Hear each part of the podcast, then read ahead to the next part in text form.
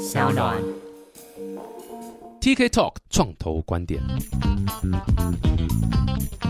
Hello，大家好，我是 TK，欢迎来到 TK Talk 创投观点。啊，这次来宾相当，我相当佩服啊，他成绩是这个名扬全球，做到很多跨国的，而且这个东西我跟你讲，一讲出来，大家一定会开始觉得说沙小啊，这什么？这样对吗？哦哦，不能在来宾面前呛来宾是，就会觉得、欸这到底是什么东西？这怎么会有人用？哎、各位很可怕，好几千万的下载。不过在今天介绍来宾之前呢，这个因为我们算是这一集算是正式进入第五十集嘛，蛮感动啊！想借这个机会也是感谢一下大家，说哎、居然会有人愿意听这个节目，听到 五十集，哎、而且不哈拉，我前几天第一次到那个 Apple Podcast 那边去看。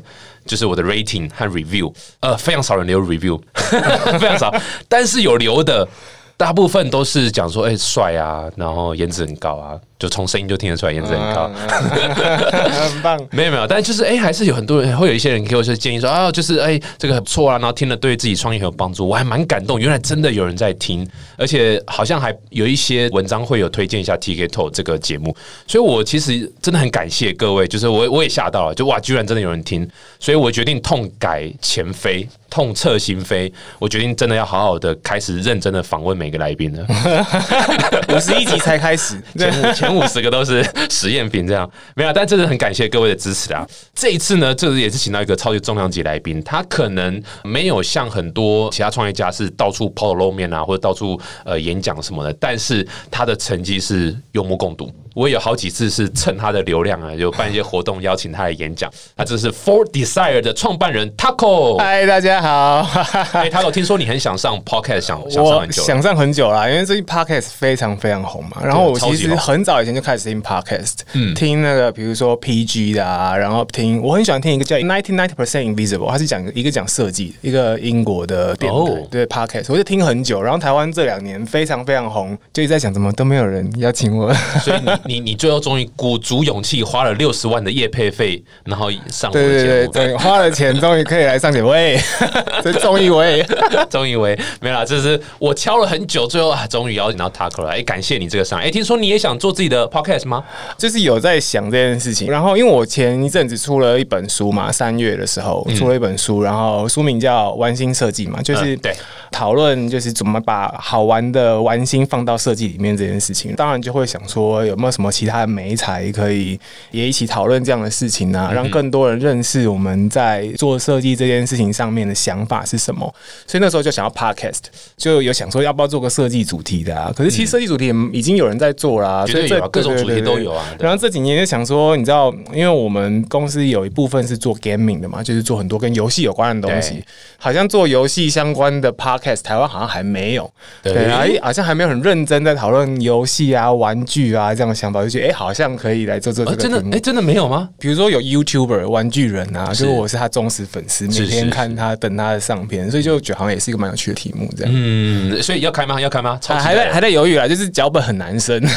哦，是对啊但你的 podcast 应该不会是像我们的做法，就是哦，每周这样上一集，做到天荒地老，做的累的要死这样子。哦，我我想象中的比较像，比如说 Netflix 上面的，因为我很喜欢看纪录片，是。对，然后就会有一些纪录片系列嘛，然后比如说的 Toy Story 啊这种感觉。的，那就是想说，如果我们制片的那个时间紧凑一点，然后集中一点精神，一次做个十集这样的感觉，它就比较像作品，更像节目啦，对对对对对对对这样的感觉，然后大家可能听的时候会学到东西，然后可能我在想，他搞不好就是也可以放的比较久一点，搞不好过了几年，大家还是会很想听说，哎，其实有一集是一个什么样的题目的某个单元这样的概念。，你这讲到一个重点，我一开始在录 podcast 的时候，我也想到一个点，就是所谓的时效性。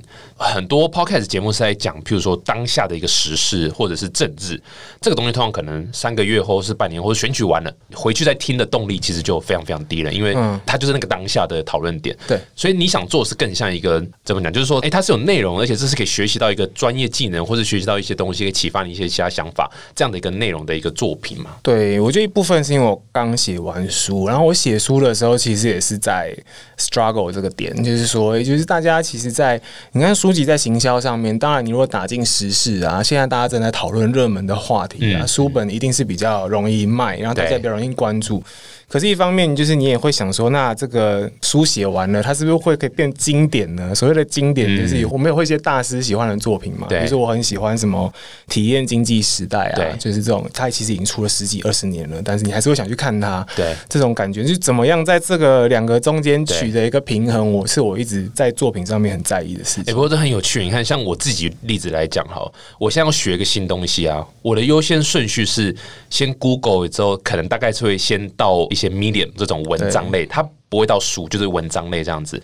然后文章类完了，我看了有一些感觉之后，我下一个是 podcast，OK，开始听更多的学习，因为 podcast 会请多像是这个专业的专家，这个领域的专家，或者是有一些人他是本人专家，他会去讲更多细的内容，嗯，再来才会到书籍，所以书其实是获取知识一个很重要的点，可它会被我放在。快要到最后 最后一个位置，所以可能是譬如说，对啊，就刚刚讲的是 search 啊，search 其中就包括可能 medium、YouTube 什么，然后想更深入就是 podcast，然后再要到可能我要真的拿来工作上技能，我才会是用到书这样子，对啊，所以我还蛮推荐你，的确是如果要推广这种所谓玩心设计在各个生活上的话，或者是你知道这种设计 gamification 这样的概念的话。还蛮适合 podcast，我对啊，就是很认真在想，但是也要有时间呐，就是在想时间，然后怎么分配，怎么样可以把这件事情也花点时间来完成它，这样感觉。好，哎，期待你录之后可以考虑商岸当你的 host。我刚刚走进来第一件事情就在想，我等下可以讨论一下，对啊，对啊，就是录节目的事情。对对啊，啊我所有业配抽六十 percent，OK 吗？OK 可以吗？OK，这样这样就 授权金抽六十 percent。不过刚刚有稍微提到一开始开场说哦，这个他给我做的东西，for desire 的东西好什么。一般人可能就说这什么东西啊？这样为什么会讲这句话？其实是因为你知道，我我其实蛮老了，我已经对啊，已经快四十。哎，对不起，四十的这个听众被我讲了一下老。但基本上从我们七十一年次这样出生的人来看，很多 A P P 的设计，尤其是这种所谓你说喝水的啦、记账的啦。我们可能都会觉得说，这到底有什么发展的大方向？就是你知道，它的 scalability 会多好，不晓得。尤其是我们长辈嘛，一定说啊，就是要做一个什么大生意啊，做一个平台啊，做一个什么东西这样。但是莫名不是莫名其妙，心里话讲出来。但是出人意料的的，居然哇，成绩非常的好。那我自己在研究的时候，因为那个时候二零一二对不对？对，一二嘛，对。那时候我也在创业，我也在做 A P 相关。我其实弄的是非常小吵小闹，但是那时候我们就在研究一些成功的 A P P。我觉得你们在 gamification 这一块真的是发挥到淋漓尽致。那时候我们有另外一个朋友也在做类似记账的东西，他们叫什么名字？好像是就这个兔子的，也是记账的，然后粉红色底的。他们也是结合了大量的 gamification，就你在记账的时候，那个兔子就会给你一些 feedback 啦，给你一些回应，然后做一些动作。那他们这个下载量很高，所以那时候就发现说，哇，一些平常我们觉得 boring 的行为举动，其实是可以透过 gamification 游计划的方式。哇，整个接受度大改。对啊，对啊，对啊，对啊。你怎么看 gamification 在这样的一个行为里面的改变？其实这几年我，因为我其实从蛮早就开始接触这个领域的。我一开始接触到，其实是我念硕班的时候，那个时候还没有 gamification 这个词，就没有这个，完全没有。游戏化呢？也没有，中文也没有。然后那个时候最有名用的一间公司，一开始应该是叫 Foursquare，不知道你有没有听过？就是打卡，然后你可以一直待在同一个地方打卡。对对对对，市长要收 badge 这样的感觉。其实那个时候还没有，比那个在之前，我在念硕班的时候，我们那个。时候跟以前还叫国科会，我不知道你知不知道，现在叫科技部了。嗯，是是。所以我们跟国科会有一个计划，就是在做节约能源的题目。然后我们那时候的做法是，教室里面有一个虚拟的水族箱，然后我们就把它接到这个耗电量的 relay 上面。然后如果耗电量多，你就会死一条鱼；然后如果耗电量少的话，水族箱等级就会上升，这样最后升级到等级三十，你会看到美人鱼这样的感觉，好有趣。但那其实不是我的题目，那是我在入学研究所入学之前，我的学长跟我的指导教授在做的。以前没有 gamification 这个词，他们那时候就取名，比如说叫 virtual pet，就是虚拟宠物，然后再来就是 behavior change，就是行为改变。我们在发表论文跟 paper 的时候，比较讨论是讲这个，后来才开始有所谓的 gamification。但我其实我接受到这个词的时候，我们已经在用这个东西很久了。因为我刚开始创业，其实是你知道，刚开始是实在是其实不知道干嘛。就是我们刚开始创业的有几个原因，第一个是。因为那一年，呃，应该说有 mobile 好几年了，然后刚开始要有 App Store 的市场跟 Google Play 这样的地方，台大刚开始开第一届就是教大家怎么写 App。的课程。对，然后我的 partner 就是那个时候他是我博班的学长，就我念硕班的时候他在念博士，我们是同一个 research lab。他刚好去修那门课，然后修回来我们就觉得好像发挥所长啊，就是要来研究一下这个 mobile app 到底可以做什么东西。然后我们就接了几个案子回来做啊。其中有一个有趣的案子，就我们那时候做跟啤酒有关的。诶，你会喝酒吗？应 该也会，会。对，没有，我滴酒不沾啊，真的吗？可以聊酒哦。我们以前因为要帮啤酒公司推饮料嘛，他就要求我们做一些比较有趣的专案。然后我们那时候就做一个 app 叫做 Beer Hunter 生啤猎人。嗯，其实概念就是你，我们就抓了所有那个小卖店的 GPS 位置，然后 user 就是下载这个 app 之后，他就要找到那个小卖店，然后靠近它五十公尺就可以打卡。什么叫小卖？卖店啊，就是你任何有卖啤酒的店，比如说你你 Seven Eleven 啊，或者热炒店啊，然后或者是杂货店，反正有铺货的地方，我们就有点位嘛，他就可以去打卡。其实说到底，有点像现在的 Pokemon Go 了，就是打卡之后呢，他就可以收集一些元素啊，然后把这些元素再合成成饮料，他就可以去跟啤酒公司换饮料，这样。哦，interesting，对，就其实蛮有趣啊。那个时候也还没有 gamification 这个词，哎，那时候有。这听起来有点像 O to O，，对不对？它有 O to O，。那个时候叫 LBS，LBS 对对，location location based service games，对对对，location location based，对，它那个时候还没有 game 的概念在里面。对，那放 game 其实是因为我们自己喜欢做 game design，后来才有哎，gamification 这个词好像蛮红的。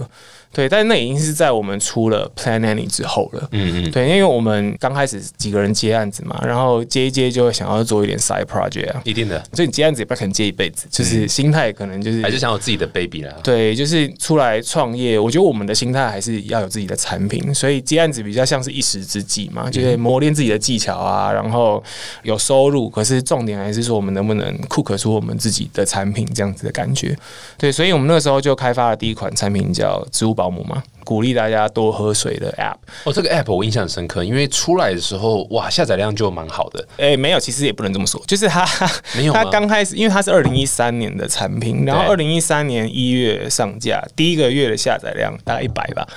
我一定给才一百，对，差不多就是很少。其实刚出来的时候是很少的，就是说，因为我们其实也不知道怎么做行销，然后 App 做出来，然后你就是送到 App Store 上面。对，其实你下一步也不知道干嘛。对，我们以前可能比较常做的，比如说写信给当地的媒体啊，讨论一下。我觉得真的要让 User 去下载，难度很高啦。就上架的前几天下载量好像不错，可是马上就会滑下来。所以我们大概第一个月下载量就是不计是一百出头。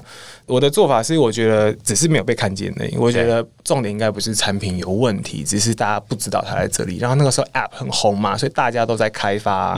那怎么做？我觉得我蛮土炮的。我土炮的方法就是我去找了全世界我觉得比较大的国家，就比较重点的前面 tier 的国家，把他的媒体的清单、财经记者全部 list 出来。然后从 tech based 啊，然后 game based 啊，就是全部列出来之后，我就一封一封信寄。就一封一封，对对对，寄新闻稿就是你要去学新闻稿怎么写啊。他以前也有网站在教 App 的新闻稿怎么写。然后那个年代大概七八年前，其实 App 会有那种专门评测 App 的网站，现在其实已经很少了。对对，那个时候都会有。然后我们就是专门去 focus 在这些网站上面，就会希望去拿到，比如说有的网站会有什么 App of the Day 啊，就是当日最佳推荐的，或者是 App of the Week 当周推荐的 App 这样。那那时候那些比较大。的评测网站，它的流量其实都很好。嗯哼，最后我们就是运气很好，就是我们跟一间法国的公司合作，然后这个法国的公司它在德国很有流量，很怪，非常 weird，就是它在德国很有流量，他就帮我们做了一篇 review，嗯哼，放了一个 app of the day，就是那一天，然后那一天在德国下载量就四十万一天，Holy crap，就是很夸张，不用钱的嘛，对不对？对，就是自己愿意帮，对，他是因为我们谈了很多，一开始要收钱的，但是就是跟他讨论实在付不起啊，然后。后就是有没有其他的合作机会啊？他可能那个时候觉得，哎，这题目也蛮有趣的，在他的网站上面也很少人讲到这样的题目。然后他当时可能也想要讲一些跟 health and fitness，就是健康有关的 app 的介绍，就刚好我们的题目比较适合。对，然后他就帮我们推广出去，那一天就四十万，一天就四十万，然后后续还是一天40万持续发酵中嘛，这样。对，就是从一个评测网站出去，user base 多了，然后其他的网站其实就会跟进嘛，就会开始跟着介绍它，因为突然很多人用啊。嗯嗯嗯，review 进来之后，然后大家也会 share 啊，因为那个时候的 social media 包括 Facebook，那个时候是 Twitter、Tumblr 比较红，所以大家就会在上面分享出去，然后销量就很高。然后那时候还没有商业模式哦，我们那时候就 free app，也没有 in app purchase，那个时候没有所谓的 in app purchase，那个时候 app 都是分 free 跟 paid。对对，那个年代就是 你你你载 Angry Bird，那时候就是没有吗没有没有，那时候还没有 还还没有 in app purchase。那个时候的 app 是说，如果你要推一个付费 app，你通常会带一个免费的版本，对，然后大家试玩嘛，然后觉得好的话，他再会去买这个是是是 Pro 版的，所以没有商业模式，然后也没有广告。就蛮痛苦的，会不知道怎么办，因为当初没有想这么多，我们才开始想说，那商业模式是什么啊？能不能，比如说现在 daily active user 这么多，然后流量也高，那是不是可以签广告？那广告要怎么签呢？一开始没有，你先加进去，不是很恼人吗？要怎么放，大家才不会觉得很 noisy 啊？就是觉得很讨厌。就我们花很多时间，然后后来才有，比如说真的有 in-app purchase，就产品内购买的功能，才去研究它怎么做，然后才在里面加它里面的货币。这段时间多久？我觉得很快，大概半年到一年，就是我们大概一月上的嘛，二月、三月被 feature，大概八九月就发生这些事情，就是所以你们等于是内部讨论了半年都没有想出来比 in app purchase 还好的，我觉得很难呢、基本上，因为 purchase 是一个，就我觉得很伟大的发明、啊嗯对对啊，就是大家可以免费的使用这东西，然后他只需要。购买他需要的部分就好了。对，我觉得那是蛮厉害的。对，然后后来就是广告也接进去，那个时候才刚开始有所谓的 rewarded video，嗯哼，就是奖励式的广告，就是他看了一个广告可以得到什么东西这样的感觉。对，就是因为那个广告的体验是比较好的，它比 banner 或 interstitial 盖板啊什么都好，因为它是 user 自己去 trigger 这个广告，然后他看完了，他愿意看看完之后他领到东西，嗯哼所以就整个体验我们这样做起来，然后影片类的广告它的收入也比较好，因为它转化率比较高嘛。对，大部分都是 gaming 才会投在这样子的平台上面，所以就这样就整个转起来，就是然后才发现说我们可以养活自己了，然后才想说那接下来要怎么办？那诶，我们好像产品开始卖嘞，那为什么卖嘞？就是其实刚开始有点运气啊，第一个阶段大概这样做到产品卖出去，真的有人用，一直在想就是为什么前面那个 user 是怎么为什么会用，然后很多人用了之后才想到啊不对不对，要买追踪嘛，要去知道 user behavior 是什么，那都是后面的事情。人。家说创业就是你从悬崖跳下来，跳下来的途中开始建造你的飞哎、机，真的真的，我们的存款最后就付付付付付付付到剩两万之后开始，才开始说我们才我们赶紧收对钱，赶紧想 revenue。对对对对哇，然后哇塞，真的非常非常酷。不过你刚刚说你用土炮的方式去联系各国的媒体，这哪有土炮？这很聪明的。这我那时候做一个 A P P，我那个才叫土炮。你知道我怎么样去冲下载量吗？哎、说起来真的是好惭愧哦，真的是这个叔叔练过，小朋友不要学。我是到很多各大电信公司的那个直营店或者就是经销店，它里面不是都有手机吗？在那里让你看一个一个的装这样吗一？个一个 装，一个一个装，这样就冲下来。这次我也干过啊，就是去那种 App Store、Apple Store 嘛，Store 然后开它的 iPad 中。华电信啊，对对对对，然后去那里样品机，我们在装我觉得有得点狠啊，我都是开把它的浏览器打开，然后开你的产品网页，然后把它设成 favorite 这对样。这个这个我也做过，对我那时候直接下载，然后还会去申请一堆假账号，说留言说，哎，这个 app 超好用这样子，嗯对，但这太假了，哎，一天四十万，太厉害了，这个但我觉得这真的很运气。没有，这个应该说这样讲，就是我的体会蛮深刻，就是要成功，绝对运气是有占一部分。可是如果你事前没有准备好，运气来的时候你也抓不到。所以真的重点还是你要先好好努力，然后把自己准备好。单台丢西机，对不？对了对了单台对了，丢西机，哎，这个可以唱歌是不是？我 再带吉他来，下一集可以带吉他来。你怎么我在表演天籁之音？你怎么一直在哎？是是是，您您唱您唱，我收听。没有，你讲那一款是植物保姆，对因为我们刚刚讲记账，但植物保姆不是记账，植物保姆是喝水的。对，植物保姆是喝水的。然后就是说，今天喝了之后，我就可以在这个 A P P 里面输入说，哎、我刚喝水了，然后等于你在养一个植物，它就会越长越高。它其实很单纯啦，就是它是一个喝水提醒器，它其实不太算是记录器，它其实提醒你要有做喝水这件事情。这其实蛮容易被忘记的嘛，就是大家一天其实要喝大概两千四到三千，像我运动量比较大，大概是三千。怎么提醒大家做这件事情？然后我们那时候想到的 solution 就是说，我们把它跟虚拟宠物结合嘛。其实跟我硕士做的研究还是蛮像的。你有一个宠物要照顾它，你就输入你的身高、体重跟运动量之后，它大概帮你换算一个目标。这植物喝到多少水之后会升级啊？然后它每多久要喝一次啊？定期的，它会跳出来提醒你，所以你应该要喝了。然后如果你有喝，你就是一个按钮告诉他，这个植物就慢慢长大，然后就提供很多种不同的植物选项啊。最后也有一个 logger，就是你会记录到你每天有没有达成你的目标，植物长得多大了，很可爱这样的感觉。其实就是我觉得某种程度上。我这几年的心得就是，它其实也不能算是真的 gamification，它其实比较像是 visualization。那什么叫 visualization？就是对 data，然后还有把你原本看不到的 motivation，就动机的部分具象化出来。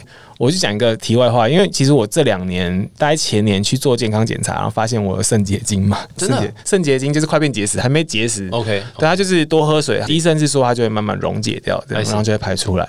其实一样概念，就你身体的状况，你是没有办法被 visualize，就它没有办法被视觉化，所以它其实变糟了，你不知道，对不对？那我们今天就是想办法把视觉化出来，所以第一个想到的是，哦，那我可以做一个虚拟的你。比如说虚拟的人在 App 里面，所以如果喝水的话，他皮肤就会比较好啊。嗯。然后如果你不喝的话，他身体健康就比较差。可是这太认真了。那你要怎么把这个视觉化的这个过程变得比较有趣，让大家能够接受？所以最后是采用一个植物的形式呈现出来。所以我其实没有一定觉得它是所谓的 game，而是说它是把一个动机的部分具象化出来，然后透过一个大家比较习惯，然后也比较能够接受的方式。对，你看你的 App 不管是植物保姆，或是后来你有推这个 Walker Walker 计步器，对 Walker 是计步器对嘛？就说你一天走多少步？对对对对对。后来就记账城市嘛，也是非常非常红，记账城市很红。所以这几个 App 最主要，包括你们公司或者你个人的传达的 message，就是所谓的设计还有 gamification 嘛，对不对？或者你叫 visualization 也好。对。但是这个讲起来其实都还是有点笼统。我今天想要做的东西，我也想要做 visualization，我也想做 gamification。可是我到底要应该注意哪些点，才是一个好的一个 gamification，大家可以接受的？对。你有什么可以 secret 可以分享？我其实超喜欢这题目的，因为我其实整个创业大概我自己分成三个阶段呢。第一个阶段，你就是刚刚讲到植物保姆上架，然后到有很多人下载，找到商业模式了，你马上会发生的事情就是：喂，为什么这样呢？奇怪，就是是不是运气好？应该是运气好。可是因为你还是需要推新的产品嘛，对，所以这势必得知道怎么样可以复制自己的前面这个 product，可以再做一个新的，或者是进到其他领域里面，到底哪些事情是做对的，哪些事情是做错的这样的想法。所以到了第二个阶段的时候，我们其实蛮认真在检讨前面讲到这个当时很红的这个词 gamification 到底是什么。然后认真想了之后，坦白讲，我没有非常非常喜欢 gamification 这个字，因为它你看太难念了，不太难念是一个点啊。就是你看它的字根其实很有趣，它叫 game 嘛，gamify，然后才 gamification，所以它是一个名词的动词化的名词化。对，可是 gamify 这字本身就很怪，因为说到底不是每个人都喜欢玩每一种游戏啊。举例来讲，说我最近喜欢玩的游戏是 Tetris，就俄罗斯方块，可以网上跟他对战，有点古董。啊，但有的人比如说喜欢玩 low 啊，有的人喜欢玩呃线上游戏啊。那你如果只是单纯的把一个 product 把你的产品做 gamification 的话，那你到底要取哪一个游戏来做 gamification？game 的定义很对，这太复杂了。然后 game 只是说到底，它只是一个 format，它只是一个媒材，就是从媒材借元素放到另外一个媒材里。这样好像它不一定能够工作，它不一定能够 work，所以我到最后，我最近的心得就是，我觉得与其去讨论游戏本身，不如讨论怎么让你的 product 让你的产品变得好玩呢？嗯，对，那好玩就很值得讨论了。就是好玩对不同的人，对不同的 TA，他觉得好玩的东西就不一样。那有的东西好玩，你不需要放太多 game。其实，在像植物保姆里面就没有很多的游戏的元素在里面，它就是一个按钮，植物会自己长。你也不能帮他做什么东西，你也不能，比如说角色扮演啊什么的，就是一个很简单的，让他觉得这件事情比较轻松的概念，去降低就是原本这件事情呃很严肃。多喝水这件事情本来很严肃，现在让它变得很好玩，所以我其实没有真的觉得，哎，我把喝水变成游戏了，我其实只是把它变好玩而已。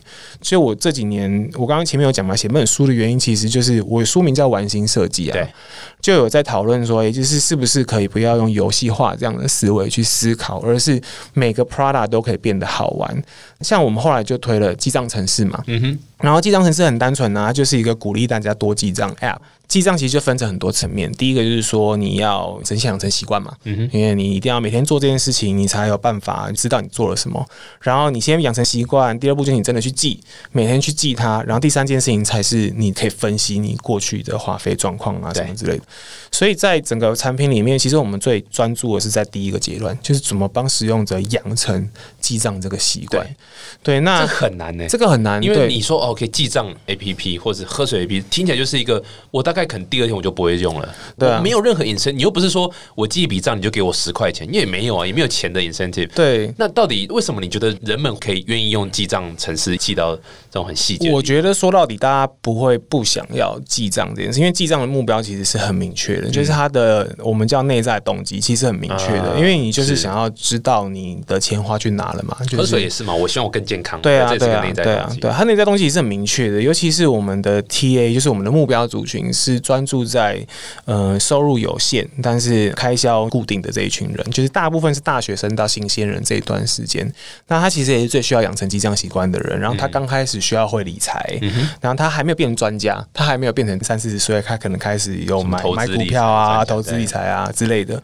所以这群人需要的就是先有一个简单的记账观念，有一个简单的理财观念，因为记账会让大家觉得是一个很数字的东西，嗯就好像看到很多 Excel 的表啊，看到很多试算表啊，很可怕啊，然后很多 pie chart 啊，对然后 bar chart 就长条图，看起来很可怕。这样，那我们就是想要让它变得好像没有那么可怕。记账城市嘛，就是你记了一笔账啊，你就会记了一个吃的，你就得到一个餐厅啊；记了一个娱乐，你就得到一个电影院呐、其实你看也是一个视觉化的过程，就大家就觉得哎、诶这件事情好像没那么可怕、啊，然后我记下来之后，我可以还有一个 reward 得到一个建筑物这件事情，然后我记久了之后，我城市还会变大。我我的说法会是把他的内在动机拉出来，变成一个外在动机，就是哎、诶他看得到。我想要做这件事情的目的，而不是只是就我原本记账。你看，我如果真的要看到成果，我可能要一个月之后才看得到。我每天每天每天记，一个月之后我才知道我这个月花多少嘛。可是他这样每天每天记，他一天记完之后，他今天就可以看到，哦，我有一个小小的成就感，就是我获得了一个我小小的城市，然后里面有一些小市民，他们发展的蛮好的，这样的感觉去堆积出那个养成习惯的感觉，我觉得蛮重要的。嗯，所以我听起来，我觉得像你刚刚讲，就是第一个就是内在的一个动机，或是内在一个 long term goods 的一个方向，你要先还是要有这个基础啦。第二个就是目标族群对，你要知道你到底在 serve 哪些 TA，对不对？那他们可能会是什么样的一个生活环境，他们花钱状况会怎么样，他们大概花多少钱，然后什么样都会 care 什么东西，这也是一个嘛。那第三个也是我想要，应该有些观众会有这个想法，就是说，因为你们的说 app。你们的设计非常的精致，嗯，所以你觉得这是一个重点吗？就是我真的要画一个很可爱、很漂亮，或是动画它动作啦，这个 IP 的角色的设定，是不是要给他一个很完整的故事，然后他能够干嘛？这样这个会不会是一个不管是 visualization 或是 gamification 的一个重点所在其？实我觉得也是、欸，就是我们在讨论 game design 的时候，有很有名的模型叫做 MDA。那 MDA 就是三个东西，就是叫 mechanism、dynamic 跟 aesthetics，就是哇塞呃完全机制、动态跟美学。哦，me OK mechanism dynamic 就动态然后 aesthetic 就是美学，这三个东西，而且 MDA 的组成哇。那设计师通常会操作的都是从 mechanism 就游戏机制开始嘛，我觉得我这个产品要怎么设计啊？如果把它想成产品的话。动态的部分其实就是它跟就是使用者或玩家互动之后会造成什么结果。举例来讲，就是围棋的规则其实很单纯啊，但是两个人真的在对弈的时候，那个局势是很复杂的，那个复杂就像是动态的感觉。最后这些动态都会产生一种美嘛，就是比如说围棋的美、复杂的美。我们在玩那种战略型游戏，可能会有暴力的美啊、暴力美学啊，或者是一些你很想要做的事情，比如说 fantasy 啊，就是一些奇幻的东西，你可以在游戏里面达成。从观众的角度来看，它是倒过来看的，因为观众其实没有办法直接看到这当然个对游戏机制怎么先从外一定是先从外表嘛，对所以他会先接触到这个美学的部分，就 aesthetic 的部分，然后他会发现这个美学在这个进入这个游戏之后会有一些 dynamic，就哦，他可以做这些事情。再进阶一点，玩家才会知道哦，游戏规则长这个样子。那甚至很多玩家其实不会感觉到这个游戏世界后面是有个规则在运作的，嗯其实有点像 Matrix 啦，就是骇客任务那种感觉啦。对，所以你刚刚问说，就是在这些呃美学上面设计的东西是不是很精致、很重要？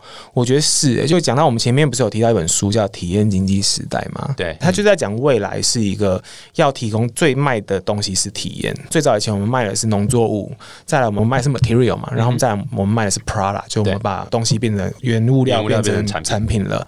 再来到现在之后，我们卖的比较偏的是服务，就是 service。在下一个时代呢，他觉得会卖的东西是 experience，体验就是体验。那体验怎么做出来？体验其实就是透过舞台感的东西打造出来的。比如说，我们要要让一个人进到餐厅里，然后有在宇宙吃饭的这种体验，那你的餐厅是不是每一个细节都有照顾到，不会让你的玩家或让你的顾客出戏？我觉得是很重要的一件事情。这也是为什么迪士尼乐园就是比其他地方的乐园吸引人啊对，对因为你进到迪士尼乐园里面，你就会觉得它每一个细节都很 detail，然后它比如说进到那个 Avatar，就是阿凡达的那个乐园，你会看到它每个东西都是可以互动的啊，对然后它每一个演员都很进入他的角色，嗯，所以你会真的觉得好像进到那个里面一样。真的，你进迪士尼乐园，光是走那个大到，看到城堡那个大道，莫名其妙就是突然就兴奋起来了。对，真的就哦 exciting，然后每个演员他们规定员工都要先嗑药才可以来上班嘛，每个演员都有这样吗？Yeah nice to meet you，我，的人都超嗨的。对啊，对啊，我前几天读到一篇文章，他是说。迪士尼乐园还有一些规定是，比如说 Mickey Mouse 就是米老鼠，它是不能同时在两个地方出现的，因为这样才可以确保哦这世界上只有一只米老鼠。就他要好有表达他的真实感，要做到这种这种细节，来看这对种细节都顾对，到。所以就回来再讨论我们的 Prada，就是哎、诶那刚刚讲说这些美学啊，这些角色设计，它的背景故事啊，然后把玩家或是把使用者让他进到这个故事里面，这件事情是不是重要的？我当然会觉得它是重要的，因为这样子我们才是在卖它体验，而不是只是卖它服务而已，嗯。对吧、这会讲到比如说我们客户服务上啊，就是今天如果你就是在用记账程式遇到问题了，可能比如说透过我们的系统跟我们的真人客服联系嘛，他都会叫你称呼你市长啊，我是你的城市助理。哎，这个好棒哦！我觉得这一样啊。然后如果是个体验 Walker 的玩家，就会是舰长，就是我是你的星际助理啊，嗯就是这种感觉，让他的体验是不会那如果是植物保姆，你就园长回，你就不会回嘛，因为植物不会讲话。植物保姆还是会回啊，我是你的 园长，我是你的园丁啊，园丁来服务你啊，就是这种大概这种感觉。哇，太酷！哦，今天真的干货满满呢，而且我觉得就是这种所谓像你刚讲 visualization 或者 whatever gamification 的部分，应该是蛮多人都会想知道说，到底你们的秘密在哪边？今天算是揭露了蛮大一部分的。对啊，蛮有我。觉得应该帮助很大，而且今天根本就是英文课了嘛。gamification 来跟我念一遍 gamification，各位注意哦，是五个音节 gamification。对五个。对，然后 MDA mechanism，对，这几个对啊英文学，了那。我觉得台湾可惜是因为台湾的文献比较少。啊，文献比较少啊，对，就是大家正在讨论这件事情是真的比较少，然后靠你啊！你这我那个玩心设计里面有提对，到嘛，就是对不对对对对对，帮你打书，这是一本书嘛？哎，今天不哈拉，你要不要？反正书也都卖不出，书卖的我，这个是真的没有卖的很好，书卖的很好。哎，要送送个几本给我们，可以啊，给我们听众我们应该我们可以提供五本给大家，五本吗？对啊，啊，太酷了太酷！好，五本这个送给我们听众好不好没？有问题。OK OK，那怎么拿到这五本书？大家可以关注一下我们资讯栏，好，我们会讲一下游戏规则。希望大家有想要得到这本书，就大家不要留言，哎、干没有人留言，不要这样，拜托。没有啊，在五本，哎、这个是里面是讲什么？书里面讲主要讲什么？哦，我收集了大概业界五六十个就是案例，案例啊对不同的作品，然后包括我们自己的作品，然后去分析在好玩的设计后面有什么共同的理论跟脉络。嗯，所以大家如果想要做出有趣的产品啊、好玩的产品，或者是有游戏性质在里面的产品的话，我觉得都会是一本不错的工具。相当有帮助，我觉得这非常非常不错。现在很多 app 都要流行，就是做这种设计啦、visualization 的这样对啊，对啊，对啊，对啊。哦，应该蛮多棒的，今天对做 A P P 很有帮助。下一集我们来听一下你们这个 For Desire 未来的一些规划，还有持续你看怎么设计中或者在生活上的一些各式各样的产业的应用。好啊，没问题。期待下一集 Taco 的这个继续来分享他们更多 For Desire 的规划。那如果各位喜欢我们这个 TK Talk 的话，欢迎订阅 TK Talk。然后呃，喜欢这种节目啊，欢迎再继续留言说，哎、t k 怎么声音听起来就知道长得很帅这样子。很有磁性呢，听起来很酷。谢谢你帮我接下去。我站在他对面，我也觉得好酷。好，谢谢，再次谢谢 Taco，我们下礼拜见，谢谢，拜拜。